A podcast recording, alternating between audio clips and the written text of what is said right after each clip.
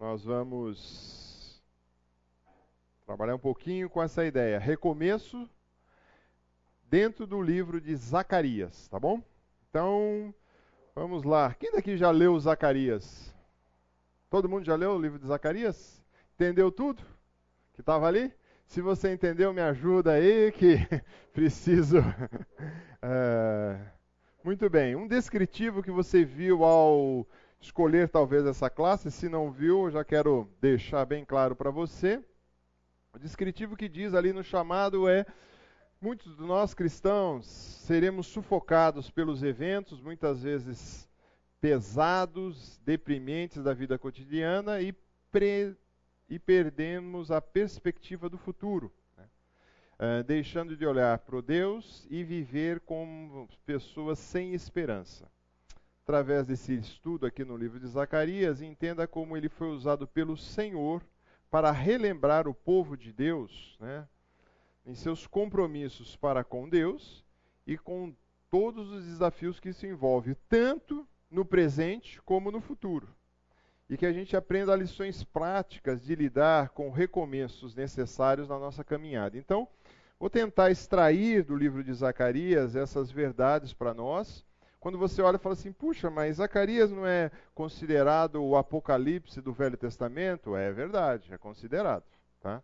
Mas a nossa ideia é trabalhar um pouquinho também ele é o Apocalipse, é sinalizando para o futuro, beleza. Mas ele tem que também, nós temos que ter coisas práticas para o nosso dia a dia, tá legal? O Carlos Oswaldo usa uma palavra, e o Carlos Oswaldo gosta de algumas palavras bem uh, fora do nosso vocabulário cotidiano, né? Ele fala, é algo comum no Antigo Testamento esse paranomasia. O que, que é paranomasia? Paranomasia nada mais é do que uma palavra, uma linguagem figurada que faz uso de aproximação ou a combinação de uma palavra semelhante na sua fonética. Então a palavra Zacarias ou Zecarai em hebraico significa que o Senhor lembra. Então, quando sempre aparece no livro, então Zacarias, na mente do judeu também estava assim: o Senhor lembrou da gente. É, então, o, o, os nomes, né, quando a gente pensa os nomes uh, hebraicos, eles são colocados, sempre tem um Deus sempre associado ao nome. Então, no livro de Zacarias, você vai ver, apesar de Israel ter cometido deslize, gente, classe de integração é na sala 4, tá? Isso. Apesar de Israel ter cometido muitos deslizes, Deus foi fiel com o pacto, com a aliança que ele tinha com o povo. E ele lembra, ou seja, ele se recorda e cumpre as promessas que ele fez no passado. Essa é uma introdução que o Carlos Oswaldo dá no seu livro uh, Foco e Desenvolvimento do Velho Testamento. Tá? Um material muito bom também. Então, essa figura de linguagem Zacarias ou Zecarai significa o Senhor lembra, tá? sempre aparece. Uh, tanto Zacarias como Ageu e Malaquias são os últimos profetas do Novo do Antigo Testamento e esses profetas são da era pós-exílio. Nós vamos falar um pouquinho o que é isso, entrando um pouco nesse contexto de livro como um todo, tanto o contexto histórico dentro da cultura e como familiar desse profeta. Então aqui tem um gráfico e você pode olhar essa tabela. Nabucodonosor conquista Judá no ano de 586, tá? Então você precisa de um pouquinho dessa história para entender o contexto, tá? Logo depois, se você vem na sequência da leitura bíblica, Ciro conquista a Babilônia. Então, Nabucodonosor, um império grande, conquista Judá, tá? Ah, lembrando que o reino Judá era o reino do sul, tá? Reino do norte, que era Israel, já tinha sido dizimado praticamente pelos assírios, já tinha levado embora, já tinha misturado. O povo de Judá foi levado cativo para a Babilônia e não foi misturado. Tá? O pessoal manteve-se como povo de Israel. Tá? Uh, Ciro conquista a Babilônia em 539 e ele faz um decreto em 38 que decreta que os, alguns judeus podem retornar para Jerusalém. Eles podem voltar para Jerusalém. Para quê? para a reconstrução do templo. Essa é a primeira ordem que tem. Então o templo tinha sido estragado, o templo, que templo é esse? O templo que Salomão construiu. Ele é destruído, está ali roubado, saqueado. Então há uma comitiva que volta para a construção, a reconstrução do templo em 530. Tá? Em 535 tem, eh, em 538 tem o decreto, 535 começa a reconstrução do templo. Só que o povo para. O povo para com a sua reconstrução e fica parado. Por isso que aí entra na história Dario I, que se torna rei da Pérsia, ou seja, conquistou a Pérsia, tá? E aí em 520 que começa esse ministério. Então o templo fica aproximadamente parada de 15, de 35 a 20, ficou 15 anos parada as obras. Né? Ah, aí você vai falar, puxa, então é está parecendo obra pública que fica abandonada, largada, né? Mas o que aconteceu com o pessoal? Possivelmente, o pessoal ficou desanimado, o pessoal ficou desmotivado. Né? Foram lá reconstruir, e aqui não chegou nem ainda a construção dos muros, que veio lá na frente com Neemias. Tá? Então, foi dada essa ordem: pode voltar e construir o templo. Então, eles vão e vão construir o templo. Mas aí eles param por 15 anos essa obra, e depois, em 520, Zacarias, Ageu, começam o seu ministério nessa reconstrução do templo. E aí o templo começa a ser reconstruído de novo. Aí você tem Esdra indo para Jerusalém, aí é concluída a construção desse templo de forma rápida, porque ele já tinha começado. Então ele é concluído, e aí você tem em 515 é concluído, em 548 Esdras vai para Jerusalém para quê? para fazer todo o serviço sacerdotal. Já tinha o templo, então vamos começar aqui o serviço sacerdotal, vamos aqui continuar. E depois, mais à frente, Neemias vai para construir o muro em torno da cidade, para proteção daquela cidade. E aí os muros também são reconstruídos. Muito bem. Esse é um contexto, um panorâmico histórico você acha em algumas Bíblias, em alguns comentários, você tem ele fácil para você se situar no tempo. Então o nosso profeta ele está ali naquela região ali de 520 antes de Cristo, tá bom? Pensando no calendário judaico, quando você lê o primeiro versículo do livro, diz assim: no oitavo mês, segundo ano de Dário, ah, algumas versões já trazem já, ao invés disso, já traz já no mês de novembro ou outubro. Na, no calendário judaico, eu coloquei aqui, o primeiro mês do calendário judaico é Nissan. Eles começam a contar dali. Depois vai rodando para cá. Então o oitavo, desculpa, o oitavo mês é aqui, Shevaz, que significa quase o que seria equivalente ao nosso outubro e novembro. Então é aqui, no segundo ano de Dário, que começa as profecias de Zacarias. Tá? Então ele começa a falar um pouco de quem ele é, do que vai acontecer. Por que isso é importante? Porque é, são poucos os livros que nós temos uma datação tão precisa. A maioria dos livros não tem, então tem muita especulação. E esse dá a data certinha, quando começa, quando acaba, e isso vai nos colocando dentro daquele cenário. Muito bem, sua filiação, tá? Ele é filho de Bacarias e filho de Idó. O que alguns vão dizer aqui é que por que, que saiu o nome do avô dele na genealogia? Né? Então você tem que entender que, como você tem nome e sobrenome hoje, para uma referência de nomes, eles precisariam dar a sua genealogia. Filho de quem? Filho de quem? Para o pessoal se localizar. Então, alguns autores vão dizer que é, Bacarias já tinha morrido e quem cria, de fato, Zacarias é Idó, o seu avô que o cria e cria na função de ser aí um sacerdote também, tá? como assim é da linhagem ser um sacerdote. Né? Uh, o avô dele é mencionado, se você olhar com calma, o avô é mencionado em Neemias, capítulo 12, de 1 a 4, se você quiser dar uma olhada ali. Mas antes eu quero só pegar com vocês uh, Jeremias, capítulo, esse não está projetado, 25, de 1 a 11, para você entender um pouquinho Jeremias 25, de 1 a 11, você vai entender um pouquinho o profeta Jeremias aqui, nos informando sobre o que foi. Talvez você escutou eu, eu comentando aqui sobre o exílio e principalmente cativeiro. Que cativeiro foi esse?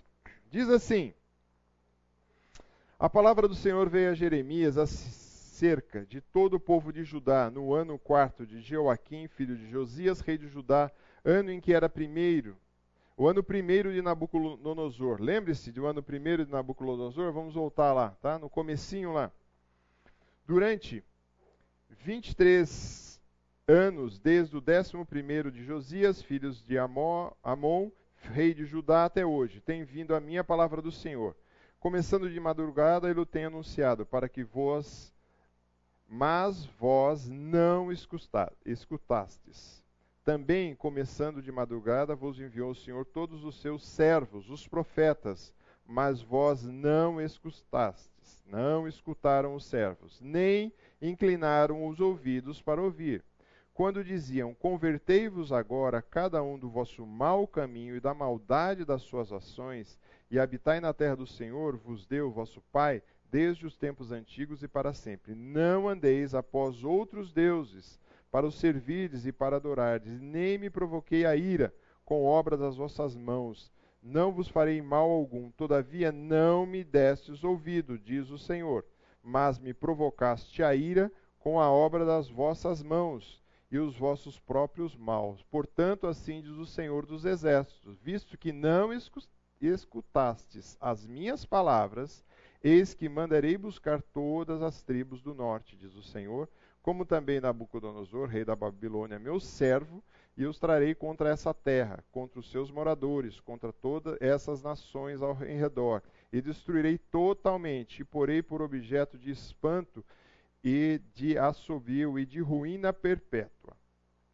Farei cessar entre eles a voz do folguedo, da alegria, e a voz do noivo e da noiva, o som de, das mós, e a luz do candeiro.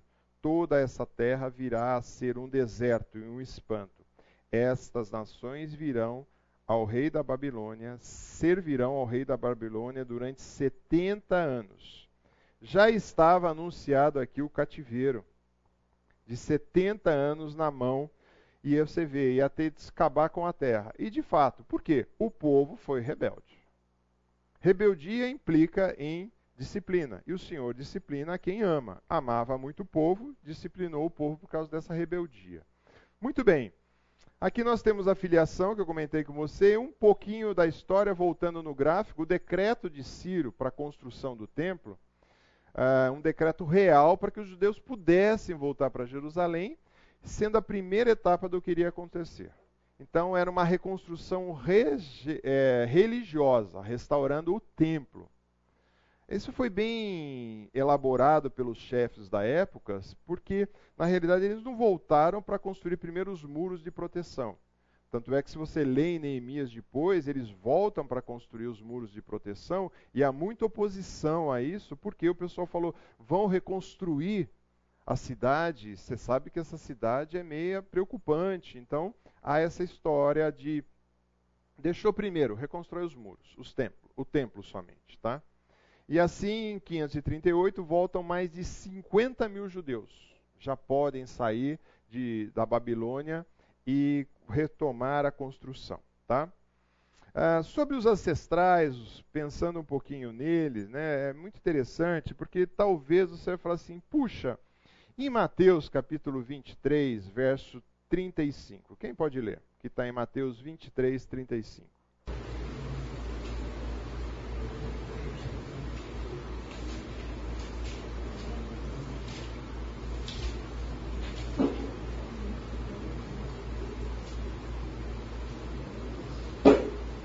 Assim sobre vocês recairá todo o sangue justo derramado na terra, desde o sangue do justo Abel até o sangue de Zacarias, filho de Baraquias, a quem vocês assassinaram entre o santuário e o altar. Será que é o mesmo cara, hein? É uma grande pergunta que você tem aí, né? Alguns vão dizer que, puxa, é o mesmo, olha o nome do pai, né? Baraquias, né? Mesmo nome dele. Então, alguns historiadores vão dizer que não, não é o mesmo. Isso foi possivelmente um erro de copista. Copista é o camarada que fazia as cópias, né? Então ele copiou, né? Porque os avós são bem diferentes. E o, a época que isso ocorre, que Mateus, que o, que o Senhor Jesus está citando, é diferente da época que ocorreu a história do nosso Zacarias. Essa época aqui estava mais à frente, né? Então fala do último lá da frente. Então nós vimos a, a datação, ainda tem um chão pela frente aqui, tá? Porque ainda tem, depois de 443, ainda tem mais quase, tira mais 43 anos, aí é que chega um silêncio profético de, 40, de 400 anos. Então, na realidade, não é o nosso mesmo personagem. Então, você pode anotar aí, ou depois você pode uh, observar. Então, os comentaristas que eu li uh, diz que não é esse, porque também na, na Bíblia hebraica, o último livro da Bíblia hebraica é Crônicas, não é o livro de Malaquias, tá? É Crônicas, porque ele é montada, a Bíblia hebraica é montada, então a Bíblia hebraica é só o Velho Testamento, tá? Estamos falando aqui só do Velho Testamento. Ela é montada mais numa questão cronológica, tá? A nossa não. A nossa, uh, vamos dizer assim, a nossa biblioteca é montada de uma forma diferente. Né? Você tem uma biblioteca em casa, talvez você monte por assuntos. Né? Ou talvez você monte pela ordem do caos. Né? Então, um livro de culinária está junto com o livro de teologia, com o livro de física, pode ser também, mas se você tem a sua ordem. A Bíblia foi montada, a nossa Bíblia foi montada por blocos, como livro poéticos, históricos, proféticos, então por isso vem nos blocos. Não está na ordem cronológica, tá? Se você não percebeu isso, existe Bíblias em português que você pode comprar, Bíblias em ordem cronológica que você localiza também, tá? Oi. Esse Zacarias que você refere não só era depois, também não era o profeta. Não, não era o profeta. Não era um profeta, tá? Não é tido como um profeta. Tá? Ele é colocado aí, o Senhor Jesus coloca como um justo, né? como um do sangue de um justo. Né? Não era um profeta também. Tá? Uh, muito bem. O objetivo desse livro, tá? O objetivo dele é, como eu disse logo no comecinho da aula na introdução, é a ideia de recomeços. Lembra? O estava parado a construção do muro. Estava parado por 15 anos. A obra inacabada. E aí precisa retomar essa construção.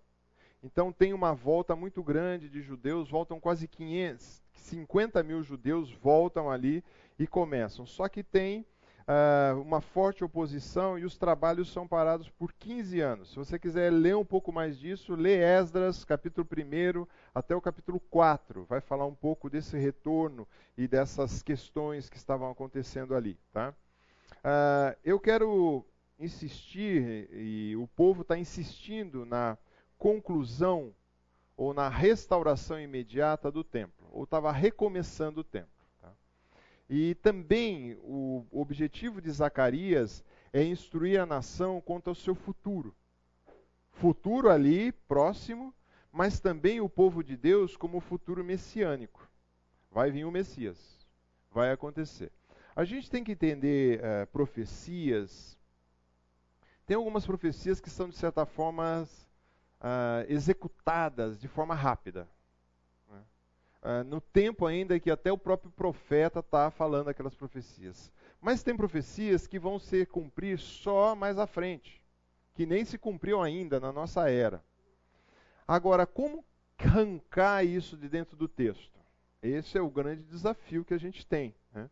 Porque algumas profecias estão tão colocadas dentro de um texto que alguns, numa leitura mais superficial vai olhar e vai falar assim: ah, isso daqui é só a realidade que está acontecendo ali. Sim, mas ela aponta para alguma coisa do futuro ou não? Então, essas são considerações que a gente tem que fazer sobre profecias. É sempre fácil e falar assim, pá, profecia é isso e está resolvido? Não é assim que funciona. Tá? Muitas profecias, ela tem o seu cumprimento em partes, em etapas. Né? algumas profecias uh, não se cumpriram, outras vão se cumprir, até mesmo com relação a, ao Senhor, e, e aqui ele vai falar também muito sobre a segunda vinda, por isso nós vamos ter que, em algum momento dessa aula, dar uma entrada um pouquinho em visões escatológicas. Porque é muito interessante quando você lê comentários, né? Você pega alguns comentaristas que têm uma visão escatológica de milênio. Aí você pega outro que tem outro. Aí você pega outro que tem outro. Aí você pega outro que tem outra. É, é bacana você tentar dialogar com todos esses, né? Só que aí você tem que ter a sua posição. Ah, vou acertar 100% que essa é a minha posição? Talvez você tenha uma posição hoje, talvez mais à frente você possa estar uh, tá caminhando com ela para outras visões, tá? Esse livro ele é composto de oito visões. Ah, os autores são unânimes em dizer que essas visões ele não estava dormindo quando ele teve essas visões. E alguns autores vão dizer que essas visões possivelmente começaram à noite né, e terminaram pela manhã. Então, talvez ele tenha sido num período de uma noite, ele teve oito visões e ele relata uh, essas visões do capítulo 1 até o capítulo 6. Do capítulo 7 ao capítulo 8, surgem uh, quatro mensagens que Deus dá para o povo. Assim diz o Senhor. E só chicotada no povo, nas coisas equivocadas que o povo estava fazendo. Tá? E depois também ele vai apresentar dois oráculos, do capítulo 9 ao capítulo 14. Oráculos, quando você assiste aí, se você gosta de assistir aqueles filmes, né, onde uh, as pessoas vão consultar né, os oráculos. O que, que, é isso? É um grupo de, de pessoas, de seres que estão ali para revelar alguma coisa dos céus ou dos deuses para aqueles meros mortais. Né? De certa forma, Deus usa de muitos oráculos para fazer isso. Tá? E ele usa aqui através de vários modos de comunicar. Se você tiver curiosidade, eu separei é, um apêndice só sobre oráculos, não vai dar tempo da gente falar, uh, que um comentário, o dicionário de teologia do Antigo Testamento, ele comenta sobre oráculos, desde a, do pessoal que, que abria o, o animal, tirava o seu fígado e olhava pelo fígado e falava assim: será que o que os deuses estão comunicando aqui? Né? Até as coisas mais comuns que hoje você vê gente pegando a borra do café para ver o futuro e assim por diante. Né? Então, isso são modos de pessoas quererem uh, entender o que um ser maior quer dizer. Nós temos as escrituras reveladas, tá? E, mas naquele momento ainda estava se formando as escrituras. Então Deus se manifestava através dessas palavras aqui do oráculo que nós vamos ver, tá? Encorajava também, na realidade, o povo a permanecer fiel à aliança que Deus tinha feito. Deus tinha um pacto com aquele povo, tá? Tinha feito um pacto com aquele povo e, e aquele povo desviou, como a gente viu ali no, na leitura de Jeremias, desviou. E aí Deus falou assim: Olha, estou aqui mandando os profetas para relembrar vocês, para vocês precisam voltar. E aí o nome, como eu disse no começo, de Zacarias, ele é o Senhor lembra. Então o Senhor está lembrando os pactos e falando, olha, precisa cumprir essas coisas. Né? Então quando a gente pensa nisso, o governo de Israel, o que, que Deus tinha em mente? Que através do governo de Deus sobre Israel, as nações, por meio do renovo, que nós vamos ver essa, essa palavra aparecendo aqui, o Messias é que vai governar. É lógico que Israel desprezou tudo isso. Em outras palavras, trazendo para a nossa uh, realidade, eu vou apresentar já já, eu quero só explicar um pouquinho de cada uma dessas oito visões, para só dar um gostinho para você ler em casa depois. A primeira visão é sobre um homem entre as murtas e uma patrulha de cavalo que passa para rodear a terra. O que significa isso? Tá? Nós vamos estudar um pouquinho isso, possivelmente semana que vem. Aparecem quatro chifres. Chifres nada mais é uma simbologia judaica ou uma simbologia uh, veterotestamentária sobre poder. Tá? Então significa o poder. E tem quatro artesãos que eles vão o que? Destruir esse poder da terra. Tá? Ele vai apresentar também um homem que tem uma corda de medir. Ele vai medir o quê? Vai medir como é que anda aquela terra, a terra em especial ali de Judá. Aparece aí as vestes do sumo sacerdote. Por que é tão importante esse sumo sacerdote que aparece aí chamado Josué? Ele vai mostrar também um caçal e duas oliveiras. Esse hoje, por tristeza de, de por, por tristeza de Israel, hoje quem é o símbolo de Israel é a estrela de Davi. Mas quem na nação de Israel quer que seja o símbolo nacional não é a estrela de Davi, mas é sim aquele catsal, aquele candelabro, aquele isso que eles querem que seja o símbolo nacional. Tanto é que se você vai lá visitar Israel, aproveite, faça essa viagem, vale a pena. Logo na entrada no Muro das Lamentações tem um grande castiçal dentro de uma caixa blindada de vidro, porque e aí com todo empolgação aquele guia fala: esse sim é o símbolo de Israel, não a estrela de Davi. Estrela de Davi puseram isso aí depois que foi formado o Estado de Israel, mas o que a gente quer é isso aqui, é o candelabro, assim, assim. Bom, nós vamos falar um pouquinho o que significa isso. Fala de pergaminhos ou de rolos que voavam pelo templo. E o que, que significa isso? Falava também de uma mulher dentro de uma vasilha ou de um local de medição, tem um significado para o povo também. E fala também de quatro carruagens. Então nós vamos estudar tudo isso aos poucos, tá? Fala também muito forte no capítulo 7, isso é, mexe muito com a gente, porque ele vai falar do jejum e ele faz uma repreensão muito severa sobre uma vida religiosa falsa, só de aparência, que eles estavam praticando ali. Depois ele fala de relembrando as ordens que Deus deu e que foram ignoradas, tá bom? Vamos ver também uma visão poética de um Israel restaurado, né? Então tem uma visão bem poética que ele imagina, oh, como Israel vai ser restaurado. E o encorajamento para a transformação do povo e também nosso. Nos oráculos, nós vamos ver sobre a vinda do Messias e também a sua rejeição. Você vai poder notar isso. E também Jerusalém se arrepende da rejeição de ter rejeitado né, o Messias, de ter jogado para fora o Messias.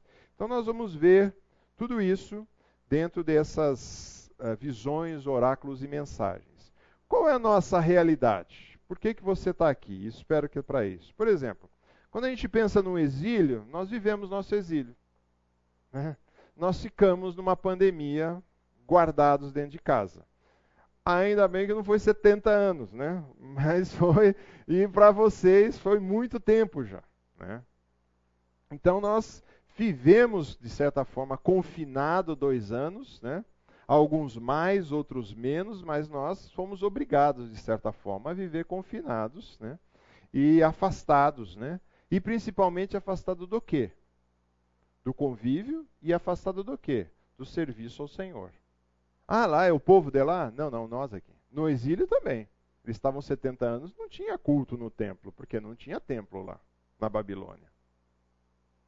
Mas nós aqui ficamos afastados do serviço do Senhor. Por quê? A igreja estava fechada. Só que aí tem um problema, a igreja abriu. E aí que muitos de nós continuam ainda afastado do serviço do Senhor. Por isso precisa o recomeço. Termina o exílio, termina a pandemia. Alguns, depois eu fui pesquisar o que define o término de uma pandemia. Tem vários itens, se você quiser, eu tenho um artigo aqui que eu pesquisei nas uh, revistas de ciência, o que, que determina o fim de uma pandemia. Mas, de certa forma, nós estamos caminhando para esse término. Alguns vão dizer que não, que está recomeçando tudo de novo. Bom, mas terminou o exílio. Se não terminou agora a pandemia, mas ela vai terminar. E aí a questão é, né, o que, que a gente vai fazer? É, o que, que nós vamos fazer quando ela termina? Precisamos voltar a serviço do Senhor. Assim como o pessoal acabou, eles voltaram para Jerusalém e nem os 500, os 50 mil que voltaram terminaram de construir o templo. E olha que 50 mil na mão de obra era para construir um templo rápido, que não era uma construção assim tão gigante. E não era construção total, era parcial. Então nós precisamos voltar.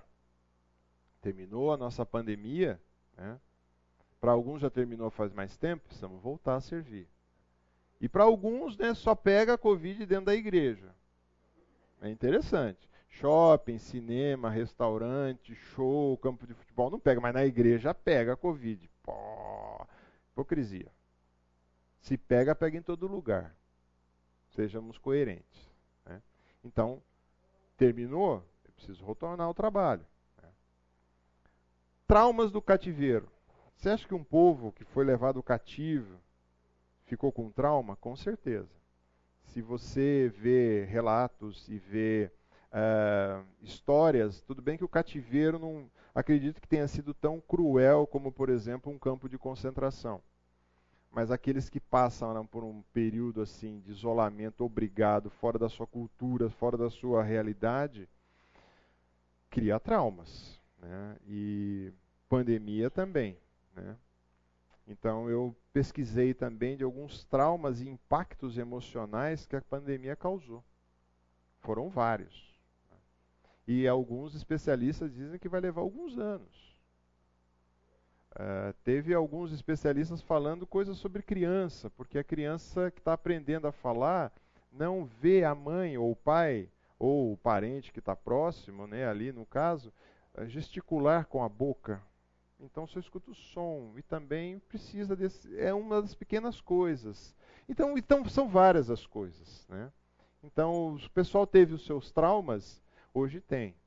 O que a gente notou e nota tanto dentro da igreja e fora da igreja, o problema é muito sério nos relacionamentos conjugais. Porque teve que aprender a conviver junto. Só que nunca conviveu junto. E aí começou a conviver. E aí começou a dar pau. Uh, então a gente tem que pensar quais são os impactos que esse cativeiro trouxe, né? e nós também. Muitas vezes também é, nós precisamos lembrar dos pactos que Deus tem conosco, os compromissos que nós, Deus, o Senhor Jesus tem com a gente. Né? É, nós e aí começam as visões escatológicas, né? Se você é um aliancista ou um dispensacionalista, já começa aí já, né? Ah, então você é de uma linha aí mais uh, presbiteriano, você vai ser um aliancista, né? Se você vai de uma linha mais você é um dispensacionalista. Né? Os aliancistas são aqueles que veem claramente que Deus faz aliança com o seu povo no decorrer da história. Né? E entende também que tanto a igreja hoje é o Israel de Deus. Né? Tudo bem, eu não sou dessa linha, tá? tem muita gente que é. Se você pegar, por exemplo, um grande expoente que é Augusto Nicodemos, é dessa linha. Né? Ele é um aliancista e entende que a igreja hoje é o Israel de Deus. Né? Mas a gente escuta os estudos dele e convive bem. Né? Uh, eu sou mais para a linha dos dispensacionalistas. Eu entendo que Deus tem dispensações que ele faz no decorrer da história. Uh, você vai falar assim, ah, mas acho que é só problema de nomenclatura. É, possivelmente. Mas eu acredito que igreja não é o Israel de Deus. É um pacote diferente. Mas nós temos que lembrar dos compromissos que Deus tem conosco, que Ele não vai nos amparar. Isso daí quem diz? O Senhor Jesus quando ele fala: Estarei convosco todos os dias até a consumação do século. Isso o próprio Senhor Jesus admite. Só que nós esquecemos desses detalhes da nossa vida e vivemos uma vida sem muitas vezes nenhum compromisso com o Senhor. Então, a realidade de Zacarias vai nos lembrar desse compromisso que ele fez com aquele povo, que é um povo dele. Nós hoje somos povo também. Né? Então, ele, temos esse compromisso também do Senhor nos lembrar. Né? Para que as nações ao redor vejam então, esse é uma, um compromisso muito interessante que tinha que Israel, desde o começo que foi criado, ele tinha que ser luz para as nações. Ele tinha que divulgar o projeto de Deus. Mas ele, de certa forma, se fechou, ficou fechadinho nos seus, nos seus, na sua religiosidade, muitas vezes fria, com medo de ser influenciado, com medo de se contaminar. Né? E ele não anunciou para fora. E muitas vezes nós precisamos ser sal e luz, como o Senhor Jesus diz. Nós precisamos testemunhar para as nações, nós precisamos testemunhar para aqueles que estão no nosso entorno. E também sobre o Messias esperado. No nosso caso, nós não esperamos o Messias, e sim o seu retorno. Aí vai depender da sua visão escatológica também. Né? Como é que vai ser esse retorno? Nós vamos esbarrar nesses detalhes também mais à frente. Tá? Mas nós hoje temos que desfrutar desse Messias temos que desfrutar da salvação que nós temos em Cristo. E muitas vezes nós vivemos uma vida miserável, uma vida sem desfrutar da graça de Deus. E nós precisamos mudar isso. Nossa vida precisa ser uma vida de alegria, com desafios, com dificuldades, mas uma vida de graça. Então, quem participou da ceia hoje pôde notar, desfrutar dessa fé constante. Né? Isso nos traz esperança quando a gente olha aqui, houve 15 anos de paralisação, nós não tivemos tudo isso, graças a Deus. nós tivemos um ano e alguma coisa de paralisação de todas as atividades na questão de igreja local. Né? Causou muitas dificuldades? Sim. Alguns irmãos não voltaram? Não. Por causa da pandemia? Acredito que não. Acho por outros motivos. Né? Um deles que eu tive a oportunidade de conversar, eu conversei com ele e perguntei: Puxa, o que aconteceu com você? Ele falou assim: Vou ser bem sincero com você. Eu falei: oh, espero que sim, né? É, acomodação que era a coisa mais fácil. Está de pijama, pega o controle remoto, pá, liga, assiste, ou dá um pause, vou no banheiro, volto, continuo, né? assisto o culto, assisto uma aula. Então, acomodou, acomodou. De fato, é fácil. Né? Agora, você teve que vir aqui, você teve que acordar, se preparar, fazer sua higiene, trocar a roupa, vir, se deslocar, chegar aqui, né? É, é cansativo, é. Mas eu não sei quanto a você, quanto a mim, sim. Eu saio depois de uma ceia, depois de um culto, depois de uma aula, e falo assim, puxa, valeu a pena. Né? Faria isso de novo. É, venha de pijama, que hoje também é moda, dependendo do pijama pode vir, né? Nesse parênteses aqui, esse negócio da pandemia, um, um dia eu fui numa loja de pijama, não estava no primeiro ano da pandemia ainda, fui numa loja de pijama, estava aberta. Eu falei, eu quero comprar um pijama para minha mãe, assim, assim, assim, assim. Eu falei, você não quer levar para você? Eu falei assim, não, né? É, vai dormir com camisa de partido político, vai dormir. Né? O homem dorme assim, né? Ah, aí ela falou assim: não, porque tive aqui um rapaz que comprou quatro pijamas. Quatro pijamas? É. Mas por quê? Não, porque ele está trabalhando home office. Home office? Como assim? Aí ela me mostrou as camisetas do pijama. Cara, eu usava aquelas camisetas para sair na rua. E o cara ó, o pijamão, entrava lá nas conferências e assim, pô, cara. o investimento. O duro é colocar na verba, né? De despesa, quatro pijamas para as reuniões virtuais, né? Bom, sim vai, né? Mas é, vem de pijama mesmo, não tem importância não. Né? Muito bem, a gente pode caminhar mais um pouquinho aqui. Uh, o profeta Zacarias encoraja com, para completar a reconstrução do templo, segundo esse autor. Diz: Zacarias, o profeta, dá esperança e encorajamento em tempos trabalhosos, difíceis e problemáticos. Pô, mas com tanta visão escatológica, como é que o, o cara tira essa frase disso? Né? É o nosso desafio nesse tempo que nós vamos ter aqui. Né? Perguntas que você tem? Alguma colocação? Não? Podemos caminhar mais um pouquinho? Vamos lá. Sob a autoria desse livro, há uma boa controvérsia. Tá? Como quase todos os livros das Escrituras, sempre tem controvérsia. Do capítulo 1 ao capítulo 8, o pessoal é unânime. É Zacarias que escreveu. Quando chega do 9 em diante, o pessoal fala assim: ah, do 9 ao 14, fala assim: acho que não é Zacarias. Acho que foram outros autores, acho que foi outra turma. Então eu Facilitei o trabalho de vocês, né? Está muito pequena a letra, mas eu queria deixar só numa projeção, né?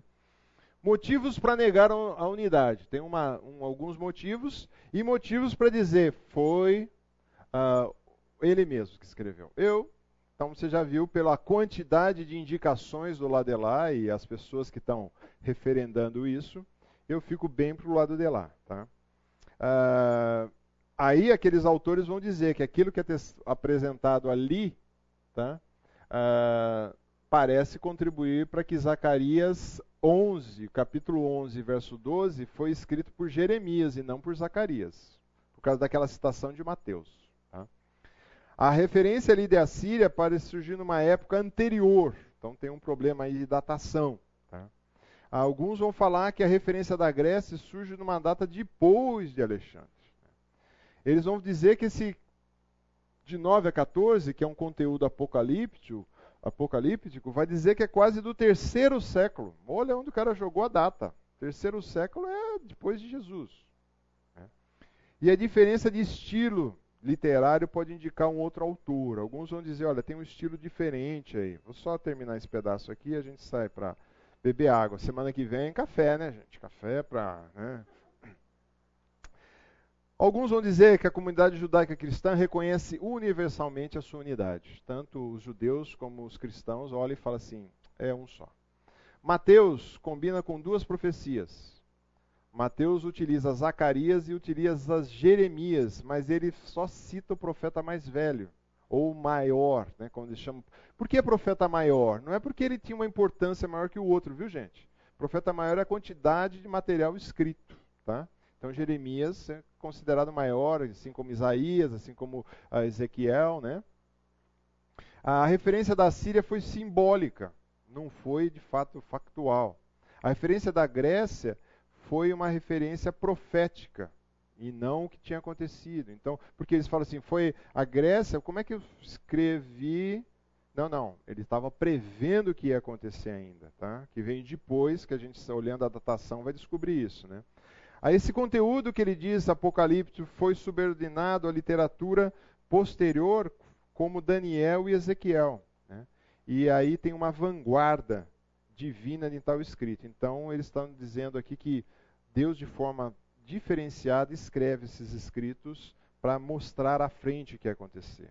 E também eles vão dizer que as diferenças de estilo não são tão grandes quanto as semelhanças. Tá? E também eles estão considerando que depois de um bom tempo de, de que se passou, muitas vezes você vai escrever coisas diferentes. Bom, quem dá estudo aqui há mais tempo sabe. Pega os primeiros estudos que você fez para dar uma aula, um discipulado, Uh, e agora pega o de agora, depois passou aí 10, 15, 20 anos. É diferente ou não é, Wesley? Pô, é bem diferente. Quando eu olho alguns estudos meus no começo da fé cristã, que eu fazia discipulado, eu falo, nossa, eu acreditava nisso? É que coisa, né? E então, eu fico com esse lado, tá? Eu creio que é o mesmo autor de, cap, de ponta a ponta, tá bom? Muito bem. Quais são algumas só voltando, um autor que eu gosto muito é o Glenson Archer. Ele diz assim, refutando essas alegadas evidências de diversidade de autoria, pode ser demonstrada sem dificuldade que os traços significantes de estilo que há em comum entre as duas seções do livro são ainda mais abundantes.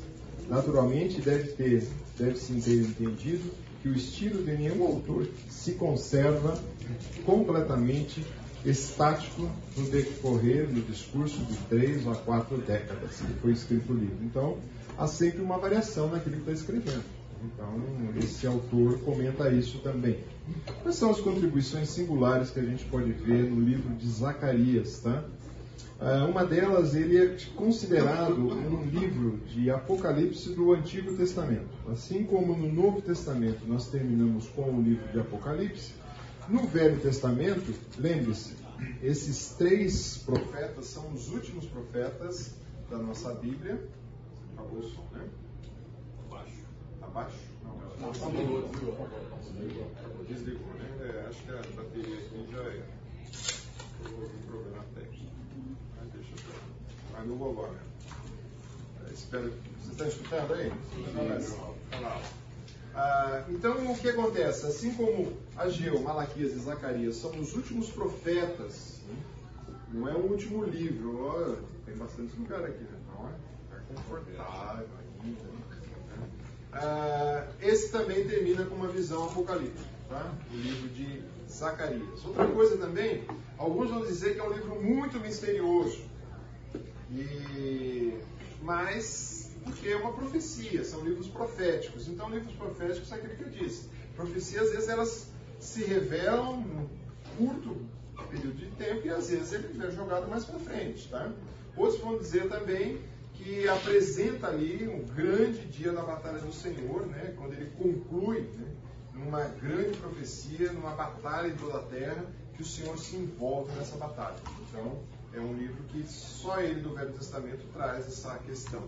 Ele fala também de um valor verdadeiro do jejum, né? E depois nós vamos conversar um pouquinho se isso é importante no nosso contexto hoje, o jejum. É importante fazer ou não? Sei que muitos fazem o jejum que a nutricionista indica, tal, mas não é esse que eu estou comentando aqui, não, tá? não é esse que Zacarias está comentando. E também dentro do livro de Zacarias tem uma cristologia muito forte ele traz de fato o Messias né, como o centro e a periferia de cada visão que ele apresenta. Então ele traz isso. No, na, no que é constituído assim, nós podemos ver essas diferenças tá, do livro de Zacarias. Continuando mais um pouquinho à frente, eu tenho uma divisão proposta. Se você nunca escutou essa palavra quiasmo, não tem nada a ver com quiabo, nada disso, tá? É coisa completamente diferente. É dentro da literatura judaica existe essa, principalmente nos livros poéticos, tem muito essa literatura quiástica. O que significa isso? Onde há o cruzamento de informações. Então há uma proposta dessas divisões, eu vou explicar mais para você. Por exemplo, há uma introdução e uma chamada ao arrependimento, quase no capítulo 1, de 1 a 6, que nós vamos ver já já. Tá? Depois entra um quiasmo cruzando as uh, visões que o profeta tem. Como ele, uh, como ele trabalha com essas visões? A visão que está em cima aqui não tem, né? Ah, aqui a gente pode usar o quadro. Aqui, né? As visões que ele trabalha significa assim: a visão primeira é igual à visão 8.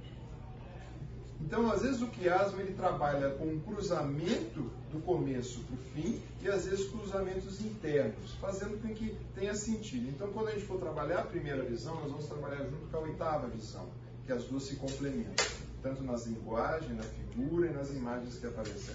E depois ele vai trabalhando até o 6. Depois tem um intervalo dentro do livro. E depois de 9 a 14 também, ele é montado só que em quiasmo cruzado mesmo, fazendo aquele X. É bem notório, nós vamos passar por isso. Isso é só uma breve curiosidade de como a gente pretende trabalhar com o livro. Tá? Ao texto. Né? Tudo isso foi a introdução, vocês já estão mais ou menos no contexto. No oitavo mês do segundo ano de Dário ou Dario, veio a palavra do Senhor ao profeta Zacarias, filho de Baraquias, filho de Idó, dizendo: O Senhor se irou em extremo contra os vossos pais. Portanto, diz, assim diz o Senhor dos Exércitos: Tornai-vos para mim, diz o Senhor dos Exércitos. Eu me tornarei para vós, diz o Senhor dos Exércitos. Não seja como os vossos pais, a quem clamavam os primeiros profetas dizendo: Assim diz o Senhor dos Exércitos: Convertei-vos agora do vosso mau caminho e da vossa má obra. Mas não ouviram, nem me atenderam, diz o Senhor. Vossos pais, onde eles estão? Onde eles estão eles, né? E os profetas, acaso vivem para sempre? Contudo, as minhas palavras, os meus estatutos, que eu prescrevi aos profetas, meus servos, não alcançaram os vossos pais. Sim, esses se arrependeram e disseram: Como o Senhor dos Exércitos fez tensão de nos tratar, segundo os nossos caminhos e segundo as nossas obras, assim ele nos fez. Aqui o texto, quando a gente olha esse texto, tem alguns pontos de observação que eu quero destacar com vocês. Tá? Primeiro ponto, veio a palavra do Senhor ao profeta. Isso era muito comum no Velho Testamento. A palavra do Senhor veio para o profeta e o profeta dá o recado de Deus. Não altere nem modifica, porque senão ele é tido como um falso profeta. Assim diz o Senhor, nós vamos ver três vezes nesse pequeno trechinho aqui, sem contar todo o resto do livro. Tá? O Senhor se irou contra o povo. Puxa, mas Deus se ira? Mas Deus não é só amor? Por que ele se ira também? Nós vamos conversar um pouquinho sobre o que é essa ira do Senhor. Né? Voltem-se para mim. Há um pedido de Deus para o povo: volta para mim. Não seja como os teus antepassados. Os antepassados foram turrões, os antepassados não escutaram os profetas, não escutaram Deus, não escutaram nada, deu no que deu. Deixe o seu mau caminho. Você está indo num caminho equivocado. Sai desse caminho, faz outra coisa. Onde estão os seus antepassados? Morreram. Não existem mais? Um, o profeta vive para sempre? Não, não vive. O profeta também morre. A palavra que foi anunciada é diferente, mas a palavra alcança o seu intento. E a palavra de Deus permaneceu, a palavra de Deus ficou. Né? Então, quando a gente olha essas observações, e eles entendiam que tinham que receber aquela punição do cativeiro. Quando eles olham tudo isso, E aí a gente pode começar a quebrar um pouco esse, esse ponto uh, do 1 ao 6, né? É apresentado a palavra. Sim do Senhor dos Exércitos, não que não vem da boca do, do Senhor. Jeremias vai dizer: Assim diz o Senhor dos Exércitos: Não deis ouvidos à palavra dos profetas, que entre vós profetiza e vos enchem de vã esperanças. Falam as visões do seu coração e não a que vem da boca do Senhor. Jeremias já alertou o povo, falando: Olha, tem profetas que não vão dizer a verdade.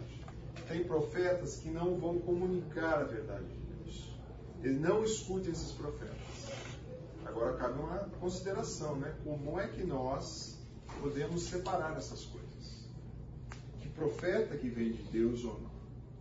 Então hoje, você acha que hoje tem profeta falando aí em nome de Deus? Não tem profeta? Falando. Falando tem. Mas ele falou o quê? Ele fala que fala no nome do Senhor, não fala? E aí? Você dá ouvido a esse profeta? rejeita completamente? Deus determina. Determina uma opção positiva? E aí, como é que estão os profetas de hoje? Tem muitos que não usam a palavra, né? É.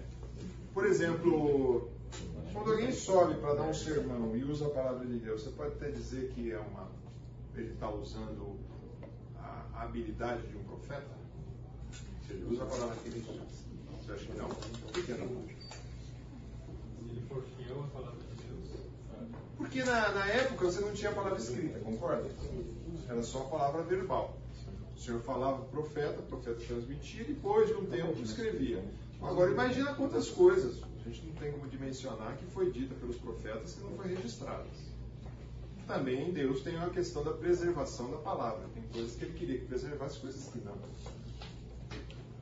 Mas hoje eu acredito tranquilamente quando, por exemplo, um pastor seriedade, estuda a palavra, aplica, aplica a palavra, ele é quase uma visão, não desse profeta do Velho Testamento, mas ele usa, se disponibiliza do dom de profecia para ensinar a palavra. Eu creio nisso. Não dá a visão própria dele, a interpretação própria dele. E aí já estou a coisa. Tá? Então, há profetas hoje no nosso meio aqueles que são sérios em seguir, explanar e aplicar a palavra? Eu acho que sim. É, mas nesses moldes que é aqui do Velho Testamento, aí eu concordo. Tem muita gente fazendo isso, mas não são. Jeremias também vai dizer, mas nunca mais fareis menção da sentença. Oi, fala aí. No Velho Testamento tinha uma coisa também. Oi? O profeta profetizava não se cumpria. Opa! Era você morto. É. Era uma ordem clara. Né? Então o profeta tinha, dava a profecia e não cumpriu, morre. O profeta, não o povo, né? Mas hoje esse pedaço dessa prerrogativa foi largada de lado, né? Nunca mais fareis menção da sentença pesada do Senhor, porque a cada um lhe servirá de sentença pesada a sua própria palavra, pois torceis a palavra do Deus vivo do Senhor dos Exércitos, Deus. Então Jeremias é pesado, fala, vocês torceram a palavra, desconfiguraram a palavra de Deus. E isso no tempo de Jeremias, hein? Então imagina hoje o que está acontecendo. Quantas distorções nós temos nas Escrituras. Isaías vai dizer, uma voz exclama e alguém pergunta, quem hei de clamar? Toda a carne é erva e toda a sua erva caem as folhas. As flores soprando nela o hálito do Senhor. Na verdade, o povo é erva, seca-se a erva e cai a sua flor. Mas a palavra do nosso Deus permanece eternamente. Está dizendo isso não é Jesus, Jesus disse isso também. Mas você vai ver lá em Isaías, ele já falando sobre o permanecer na palavra, estar atento à palavra. Os slides anteriores você viu que o pessoal estava desleixado com a palavra. João vai dizer: tendo purificado a vossa alma pela vossa obediência à verdade, tendo em vista o amor fraternal não fingido, amai-vos de coração uns aos outros, ardentemente, pois fosse regenerado não semente corruptível, mas incorruptível, mediante o que? A palavra de Deus, a qual vive e é permanente. pois toda a carne é como a erva, Ctrl C, Ctrl V de Isaías, tá? Toda a sua glória é como a flor da erva, segue-se a erva, cai a sua flor, e a palavra do Senhor permanece eternamente. Está em Pedro. Pedro citando o que está em Isaías. Então, quando a gente pensa nisso, a gente tem que estar atento à palavra do Senhor. Então, você, pela graça de Deus, tem hoje vários recursos para estar atento à palavra de Deus. Você tem a sua palavra em formato físico, você tem ela em formato digital, você pode escutar se você quiser. Você está atento ao que Deus tem falado para você através da sua palavra. Cuidado com as especulações, cuidado que você tem escutado por aí. Ah, será que você tem se dedicado a ouvir a palavra de Deus com seriedade? Então, o texto de, de Timóteo vai falar que muitos seguirão a falsos profetas ou que dão até coceira no ouvido que eles gostam de escutar aquilo que está sendo falado. Então, hoje em dia, você tem muito os pregadores coaching, né? Quem já escutou deles? Como, nossa, você é o cara, você é legal, você é um cara bacana, né? E aí você começa a ler algumas letras de música também, até de, de, de cantores aí do mundo gospel, até famoso. Nossa, é uma centralidade do ser humano absurda, absurda. Né? É, então tem que arrancar tudo fora? Não, eu acho que você pode falar um pouco do ser humano, mas não do jeito que está falando. Está um absurdo que está. Então quando você olha, eu não sei hoje como está, mas há alguns anos eu tive a oportunidade de assistir uns dois cultos em igrejas fora do Brasil e, e foi interessante que nos dois cultos a tônica era a mesma: amor. Amor, estou falando já aí, só roda uns seis anos essa experiência que eu tive. O cara só pregou sobre o amor de Deus. Sobre o amor de Deus, né? Uh, fui numa outra igreja, o cara falou só sobre o amor de Deus também. E tudo bem, Deus amor, Deus ama a gente, mas e o resto? Né? Uh, hoje em dia não se prega mais sobre pecado. Fala que é um desvio de conduta. Não, não, a Bíblia chama de pecado, pecado é pecado. Então, está atento à palavra, um profeta tem essa prerrogativa. Ele que você esteja atento à palavra. Aí nós temos uma segunda questão, né? a ira do Senhor. E o Senhor se irou contra eles. Lembra desse texto? Quem pode pegar esses textos aqui? Cada um lê um versículo para gente aí, falando um pouquinho sobre a ira.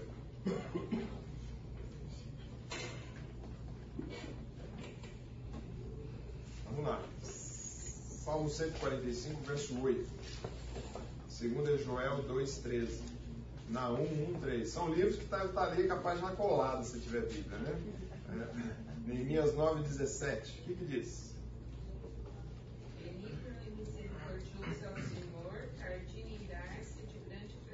Legal, né? Benigno, misericordioso, ou parte boa do versículo, né?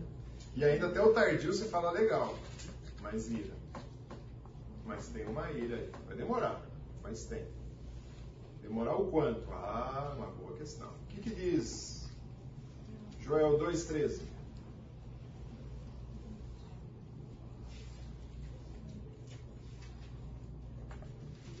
Rasgai o vosso coração e não as vossas vestes, se converteiros ao Senhor vosso Deus, porque Ele é misericordioso e compassivo, e tardio em irar-se, grande em benignidade, e se arrepende do mal. Joel diz quase a mesma coisa do Salmo. Só que ele fala: rasga o seu coração e não veste. Converte-se ou volte para o Senhor seu Deus. Ele é misericordioso, compassivo, tardio em se irar, mais ira. Na 1.1.3, o que, que diz? O Senhor é muito paciente, mas o seu poder é imenso. O Senhor não deixará impune o culpado. Seu caminho está no vendaval e na tempestade, e as nuvens são a poeira dos seus pés. Isso aí. Tardio mais uma vez em se irar, é grande poder, mas vai irar. Neemias 9, 17. Eles se recusaram a ouvir-te e esqueceram-se dos milagres que realizaste entre eles. Tornaram-se obstinados e, na sua rebeldia, escolheram um líder a fim de voltarem à sua escravidão. Mas tu és um Deus perdoador, um Deus bondoso e misericordioso, muito paciente, cheio de amor. Por isso não os abandonaste. Isso. E ainda algumas versões arrancou fora. E o tardio se incirar. Tem de novo. hein? Então há uma ira de Deus. Só que há uma grande diferença. tá? A ira de Deus não é algo que ele sente. Por exemplo, normalmente nós ficamos irados quando nós, nos é tirado um direito e a nossa ira está muito ligada ao quê? A sentimento emocional. E aí você ferve em ira, né? é uma reação daquilo. Né? E Deus não é essa ira que ele sente, não está ligado a sentimento a ira do Senhor. Porque Deus tem uma natureza santa e ele rejeita o pecado. E por isso ele se ira contra o quê? Contra o pecado. Então, quando nós pecamos, de certa forma, a ira de Deus não cai sobre a nossa cabeça, por quê? Por causa que caiu sobre quem? Aí que faz sentido a cruz de Cristo. Porque aquela ira que ia culpar o pecador, todos nós íamos receber. E ele manda Jesus e é sobre Cristo que vem a ira de Deus. Por quê? Deus tinha que cumprir. Então, por isso nós somos libertos dessa ira para condenação. Mas o povo aqui, nós muitas vezes, brincamos com isso. O povo de Deus brincou várias vezes. E Deus se irou contra o povo e fez o quê? Disciplina. E na disciplina o quê? Cativeiro. O cativeiro, vai aprender a me obedecer. Ah, a ira de Deus também não é excessivamente emocional, como se ele estivesse se fervendo em ira. Não é isso que é a ira de Deus. Existe um livro muito bom do Robert Jones chamado Ira, Arrancando o Mal pela Raiz. Ele dá todo um panorama bíblico sobre ira e depois ele entra nas suas ramificações e nas suas implicações. E também ira não tem a ver que Deus ficou frustrado ou desanimado com você e falou, ah, que chato, hein? Ele, ele pisou na bola, então agora vamos irar. Não é assim. Ah, Deus não fica frustrado, Deus não fica desapontado, mas você fala assim, ah, mas eu já li na Bíblia que Deus se arrependeu, né? Deus ficou ah, de ter criado o homem. Isso são expressões humanas para descrever uma reação de Deus. tá? Então não é bem assim. Então tem dois textos, né? Um deles em Gênesis diz assim: Viu o Senhor que a maldade do homem se havia multiplicado na terra e era continuamente mal em todos os desígnios do seu coração. Então se arrependeu. Aqui entra aquela linguagem. É uma linguagem para nos entendermos o que significa. Porque Deus não se arrepende, senão ele não é Deus o Senhor ter feito o homem na terra, e isso lhe pesou o coração, e disse o Senhor: Farei desaparecer da face da terra o homem que criei, o homem, o animal, o réptil, a ave do céu, porque se arrependeu de haver feito. Então Deus manda, derrama sua ira sobre a natureza humana em Gênesis 6, mas sobra ali Noé e sua família. Crônicas vai dizer assim: O Senhor Deus, Deus seus pais, começou de madrugada falou-lhes por intermédio dos seus mensageiros, porque se compadecerá do seu povo e da sua própria morada. Eles, porém, zombavam dos mensageiros, desprezavam a palavra de Deus e mofavam dos seus profetas, né? Até que subiu a ira do Senhor contra o seu povo e não houve remédio algum. Então há uma questão aí de, de, de uma ira que Deus aplica. Nós temos no Senhor Jesus um exemplo dessa ira. Tá? É, estando próximo à Páscoa dos judeus, subiu Jesus para Jerusalém, encontrou no templo os que vendiam bois, ovelhas, pombas, também os cambistas assentados. Tendo feito um azorrague de cordas, expulsou todos do templo. Esse é um chicotinho de corda, bem como as bois, ovelhas, derramou pelo chão o dinheiro dos cambistas, virou a mesa e disse aos que vendiam os pães: Tirai daqui essas coisas, não façais na casa do meu pai casa de negócio. Ah, eu gosto muito dessa cena e tento imaginar essa cena. Essa festa acontecia todos os anos. Jesus, quando era pequeno, já participava dessas festas. Ele já estava aqui próximo aos 33, ou seja, por baixo, 30 anos ele via essa cena. 30 anos ele assistindo a mesma cena. Aí dessa vez ele está sentado e fala que ele teceu um chicote. Então ele pegou talvez aí três pedaços de corda ou o que fosse e foi entrelaçando. Olha a tranquilidade. Até terminar. Aí ele chega e fala assim, chega, deixa eu tirar boi daqui, derrama o dinheiro e é bacana que das pombas, né? Não abriu a gaiola das pombas, porque se abrisse a gaiola das pombas, ia embora as pombinhas, né? Ele falou, tira daqui. Porque qual foi a questão? A questão é porque o pessoal estava vendendo ali. Não, a questão não era essa. Tinha que vender aquilo ali. Porque as pessoas vinham para sacrificar no templo. Então as pessoas muitas vezes vinham distante, não trazia o seu carneirinho.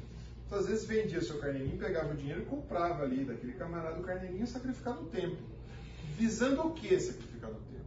Eu estou sacrificando esse carneirinho aqui, imaginando que vai vir o Messias e vai ter essa atitude, ele vai morrer em meu lugar e eu vou ser salvo. Então, mata esse carneiro aqui, pensando em fé, e eu vou ser salvo por isso, não pelo ato de matar o carneiro. Tá? Então, isso era comum. Mas qual era o problema? Aonde esse pessoal estava ficando é que nem você vê o pessoal montar lojinha, né? Ah, tem um espaço marcado para eles ficarem. Aí começou a lojinha da lojinha. Você vai nesses comércios populares de rua é assim, né? Tem a loja, aí o cara põe a barraca dele, e aí depois ele põe a barraca na rua, você nem consegue andar. E eles estavam num local onde era reservado aos gentios.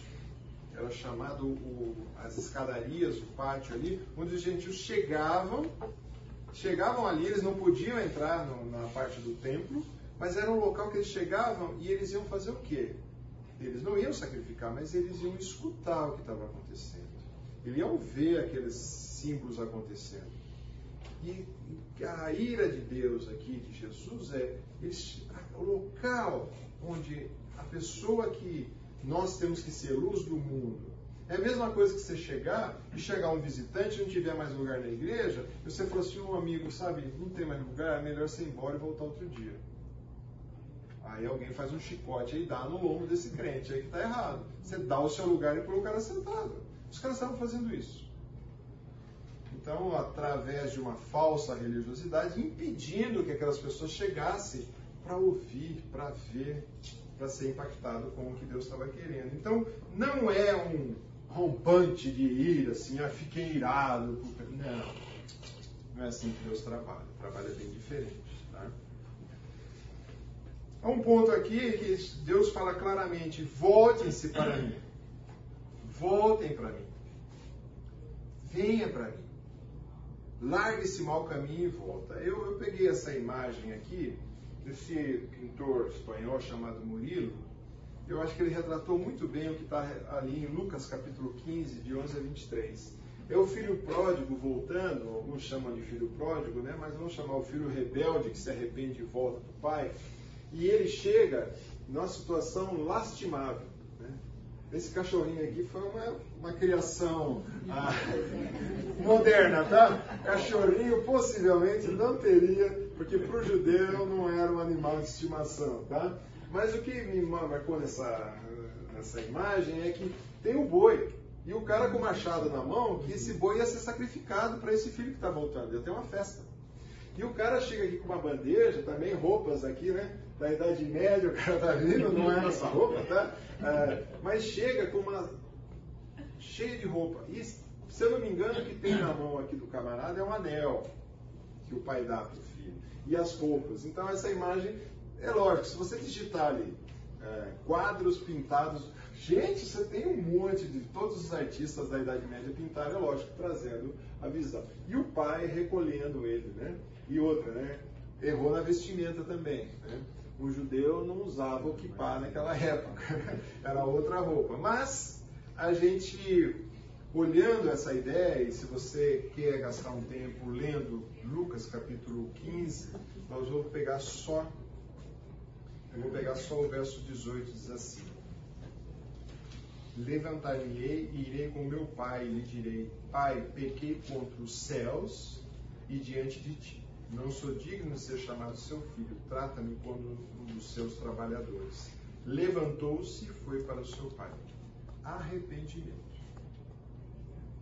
Você pode ler toda a narrativa antes e depois, né, de Lucas 11 até 23, mas o que acontece aqui onde entra o arrependimento? Gente, arrependimento é diferente de remorso. E é diferente também de ser pego fazendo a coisa errada. Existem diferenças, tá? Pegou o filho fazendo coisa errada. Ai, pai, desculpa, tal. Tá, você está arrependido? Não, o cara foi pego fazendo coisa errada. Arrependimento começou aonde? No coração desse camarada. Quando ele fala assim, pequei contra quem primeiro? Opa! É uma uma leitura dizendo pequei primeiro contra o Senhor, contra Deus, contra o Pai de todos aqui, o Senhor, né? Yahweh aqui na visão judaica, né? Pequei contra os céus e pequei diante de ti. E não é aquele negócio, ah, Deus me perdoou, então tá tudo certo. Não.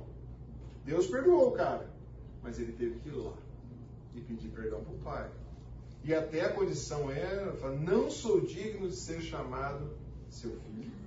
Você pode me tratar até como dos seus servos, que está melhor, porque na narrativa, o que ele estava comendo, os servos tinham uma comida muito melhor. Mas houve arrependimento, uma mudança muito forte de atitude. Ah, Isaías vai dizer: Lembre-se dessas coisas, ó Jacó, ó Israel, porquanto és meu servo, eu te formei, tu és meu servo, Israel, não me esquecerei de ti. Desfaça as tuas transgressões como a névoa, e os teus pecados como a nuvem. Torne-te para mim, porque eu te redimi. Há uma palavra aqui que volta, volta para o Senhor. Arrependimento no Novo Testamento é chamado de metanoia, tá? ou metanose, que significa uma mudança da mente. Não tem nada a ver com sentimento, com emoção. É uma mudança da sua conduta. Significa arrepender-se, mudar a mente para melhor. Né? Entenda que o coração é pecaminoso, pesaroso e ele muda. Há um material muito bom, eu não dá tempo da gente explorar ele aqui tudo, do David Covington ele trabalha com uma guia de arrependimento em cima do Salmo 51, aquela coletânea de aconselhamento bíblico. É excelente o material dele. Ele pega o Salmo 51, o Salmo 51, Davi escreve logo depois que ele comete, ou logo depois, um pouquinho mais à frente, né? Ele comete o pecado com Betseba e ele é interpelado pelo profeta Natan e logo depois ele cai no arrependimento e aí depois ele escreve o Salmo 51. Então tem um material muito rico ali sobre arrependimento. Então é mudar a mente, não é um sentimento. E também muitas pessoas vão falar assim: ah, eu não sinto, né? Já escutei várias vezes a pessoa falar assim: eu não sinto que eu tenho que perdoar. perdoar. Já escutou essa expressão? Isso é a grande mentira que existe, viu, gente? Perdão não é para ser sentido. Se Jesus tivesse sentido que devíamos perdoar, olhando a nossa miserabilidade, ele não teria perdoado ninguém. Perdão é ação. Assim como arrependimento também é uma ação. Eu decido que eu vou me arrepender, eu vou mudar minha mente para melhor, vou mudar meu coração, vou considerar os meus pecados e acertar o que eu preciso. Considerações aqui sobre arrependimento? Vamos para frente. Converta-se, ele vai dizer, tá? Voltem, volte da onde você está. Converter nada mais é que significa mude só rumo. Nós temos uma visão é, do Novo Testamento que conversão significa, ou melhor, não do Novo Testamento, tá? mas a gente tem uma, uma visão cristã que converter é quando você aceita Cristo. É uma verdade. Tem que aceitar Cristo e tem que mudar a sua conduta também, né? Mas aqui está falando com um povo ainda que não tinha Cristo na jogada. Mas a ideia era mude o seu caminho. Volte-se para mim. Converta-se. Tem uma mudança em tudo que você está fazendo. Então é isso que ele apresenta aqui. Ele vai dizer, né? Jeremias vai dizer também: Começando de madrugada, vos tendo enviado todos os meus servos, dizendo: Convertei-vos agora do seu mau caminho. Muda esse mau caminho que você está andando. Volte-se para mim. Então, eles tinham sido avisados. Todos eles tinham sido avisados. Por todos os profetas. Lembre-se, ele está há pouco tempo de a, ocorrer um silêncio profético. Né? O Wesley está até perguntando uh, por que esse silêncio profético. Se vamos pesquisar um pouco mais, eu não tenho a resposta para dar. Por que, que Deus ficou 400 anos sem falar com o povo dele? Tudo bem que eles tinham de material antes, nem se eles usassem, olha, dava para passar 400 anos meditando. Mas 400 anos não teve profeta falando. Teve sacerdote atuando no templo? Possivelmente sim. Né? O templo foi reconstruído, depois, um pouquinho antes da era de Jesus, Herodes constrói um novo templo ali, todo imponente, né? Ah, mas eles precisavam se converter, e nada. Aí ele apresenta também um ponto de transitoriedade aqui, tá? quando ele diz, né, ah, você olhando o texto, ele vai dizer que a brevidade, os nossos pais continuam vivos, os nossos profetas continuam por aqui? Não, não continuam. Eles deram o recado, relataram esse recado e vocês não escutaram. Então, Jó tem um verso muito rico que diz assim: Os meus dias são mais velozes do que a lança do tecelão e se findam sem esperança. Lembra-te que a minha vida é um sopro e os meus olhos não tornaram a ver o bem. Ele está ainda lamentando as suas feridas, as suas dificuldades. Ele fala assim: a vida é curta, a vida é breve, é rápida. A gente vê isso com o filho, né? Para aqueles que estão com o filho pequeno, falam: nossa, mas quando vai acabar esse furacão? Mas depois você descobre que passa rápido. E aí, para aqueles que estão já na condição de voo, fala assim, nossa, não é que passou rápido? Dessa perspectiva agora, né? Ah, e da eternidade, né? Passou rápido pra caramba, né? Mas quando você está no meio do furacão da criançada, e aí você fala, pô, já estão casados, já estão fora de casa. A vida é breve. A vida é rápida. E ela é transitória, e nós experimentamos, né? Muito disso nesse período que nós tivemos de pandemia. Nós vimos como a vida é curta, como a vida é rápida. A hora que o Senhor quer, leva quem Ele quer. Tiago vai dizer: Não vos sabeis que sucederá amanhã, o que é vida? Sois apenas uma neblina que aparece por um instante e se dissipa. Então a vida é curta, a vida é breve, a vida é rápida. Tanto no Velho Testamento como no Novo Testamento né, sinaliza isso. Mas há um ponto de permanência. Ou na realidade, essa permanência vai dizer que, mas a palavra do Senhor, nós falamos bastante, permanece. O profeta passou, os pais passaram, mas a palavra permanece. E nessa verdade a gente olha, né? A NVI vai trazer assim: recebemos do Senhor dos exércitos que merecíamos, e ele fez o que havia prometido nova versão transformadora diz, né, no texto que a gente está lendo. Lamentações vai dizer assim, mas foi o Senhor que fez tudo que planejou, cumpriu as promessas de trazer calamidade feita muito tempos atrás. Então o Senhor faz tudo que Ele promete, ou seja, as ações do Senhor é contínua, é permanente. Tá? Quando a gente olha para todas essas questões que nós vimos hoje, Uh, e semana que vem a gente começa a entrar um pouquinho mais nas visões de Zacarias. Tá? Eu creio que você já teve uma introdução do que é o livro, já teve um para onde ele caminha e o que ele apresenta. Tá? Dúvidas e perguntas, nós vamos orar. Não? Deus, obrigado, porque sabemos o quanto nós somos falhos, sabemos também que muitas vezes nós passamos e sabemos que nós vamos passar, mas sabemos que aquilo que o Senhor nos decreta, aquilo que o Senhor nos ensina, permanece para sempre. Nos ajuda, Senhor, a olharmos para a Tua palavra com sabedoria, com discernimento. Nos ajuda, Senhor, a entender cada vez mais qual é o nosso projeto de Te honrar e Te glorificar.